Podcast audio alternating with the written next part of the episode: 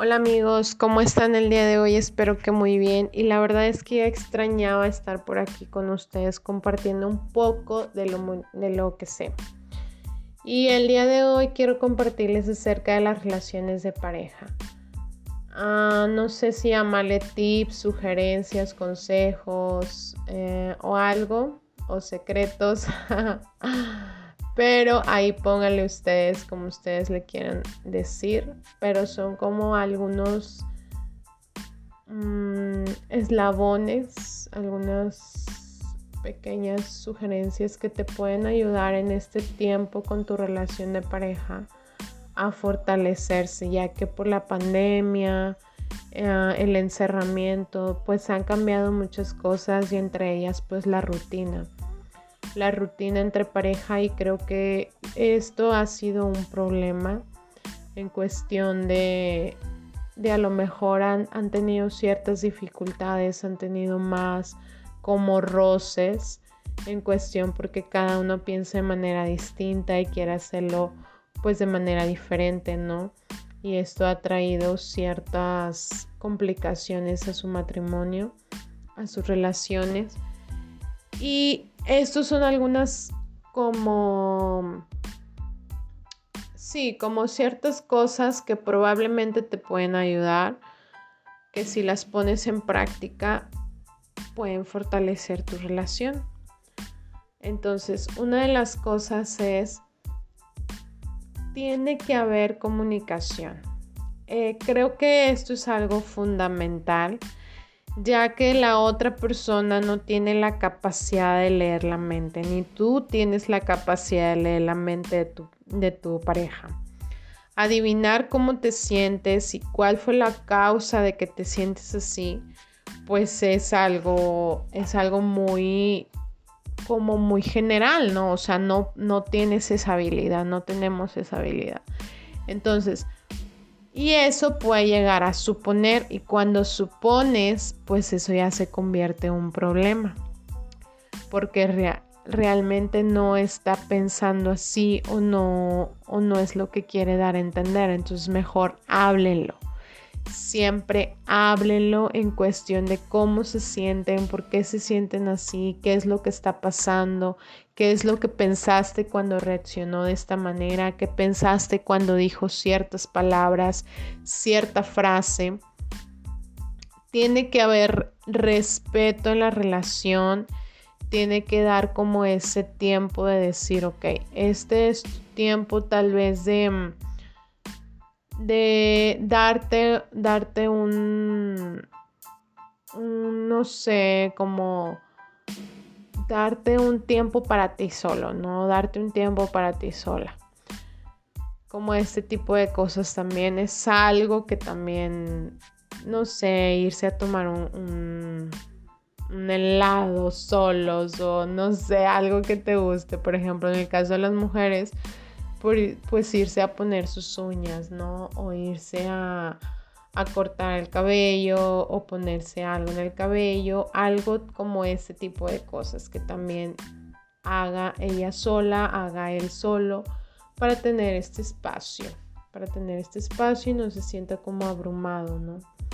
Entonces, también una de las cosas es que tu pareja no va a satisfacer alguna necesidad de vacío que hay en ti. No tiene la capacidad para llenar ese vacío de felicidad, ese vacío que solamente tienes que llenarlo contigo mismo en el sentido de que tú no, tú no vas a llenar esa, esa necesidad de tu pareja tampoco, sino van a compartir la felicidad juntos, van a ser felices juntos, pero tú no vas a llenar esa felicidad. Tú tienes que ser feliz contigo mismo, contigo, contigo mismo, contigo misma. Una de las cosas también es que elijan muy bien sus batallas. Discutan de manera sana y traten de llegar siempre a acuerdos y a soluciones. Elijan muy bien por lo que están enojados o peleados. Muchas de las ocasiones es algo que se puede solucionar en minutos y tú lo estás alargando en días, incluso semanas. Entonces elijan muy bien cómo quieren pelear, cómo quieren, este, ¿cómo se puede decir?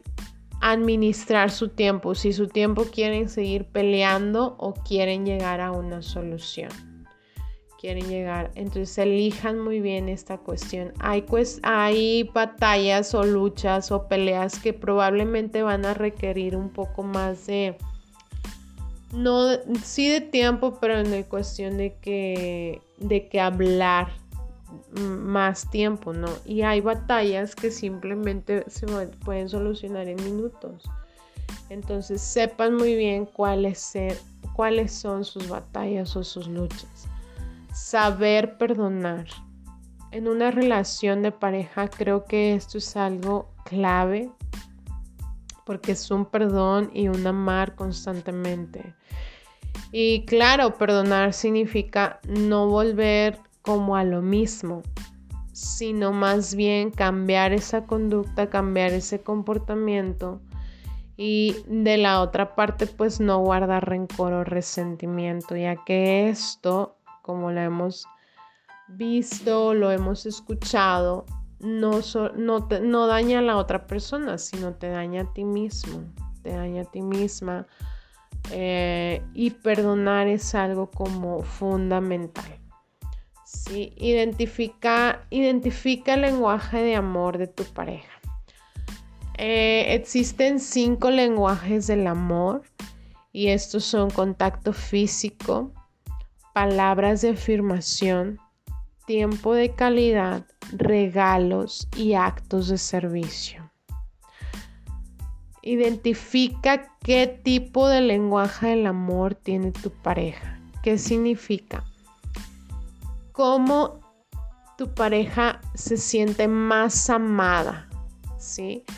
Si tu pareja se siente tal vez más amada cuando le das un abrazo, un beso, le masajeas la espalda, le soa los pies, o probablemente tu pareja se sienta más amada, o sea, más amada de lo normal, con palabras de afirmación, que quiere decir que le dices qué bonita, qué guapo, es, esos pantalones se te ven súper bien, esos zapatos se te ven de lujo, o sea, cositas así, ¿no? O eres muy inteligente, eres muy capaz.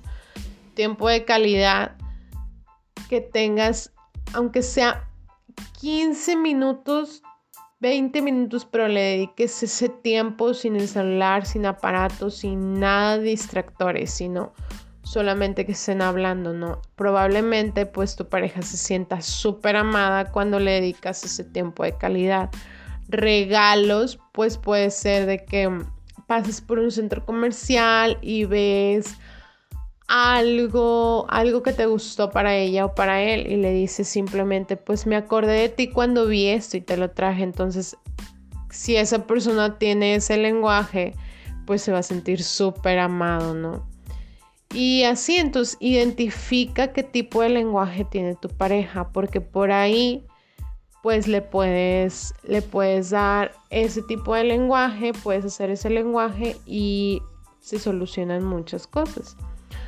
Otra de las cosas también es no critiques, no desprecies, no tengas una actitud a la defensiva, ¿sí? ya que esto puede poner en peligro la relación. Tengan reglas flexibles traten de todo, de todo, de todo hacer un equipo, un 50 y 50. Algún ejemplo es uno lava los platos y otros, otro cocina, etc. Ah, en todo traten de hacer equipo. Siempre tengan un tiempo de calidad para ambos. Traten de compartir este tiempo para enfocarse en ustedes, en ustedes como pareja, qué es lo que están pensando, qué es lo que están sintiendo, cómo pueden llegar a mejorar tal vez planes a, corto, mediano y largo plazo.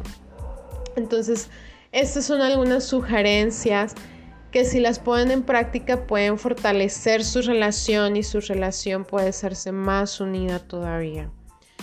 Estoy para ayudarles, estoy para servirles. Eh, cualquier duda, comentario, háganmelo saber en mis redes sociales Que tengan una grandiosa semana.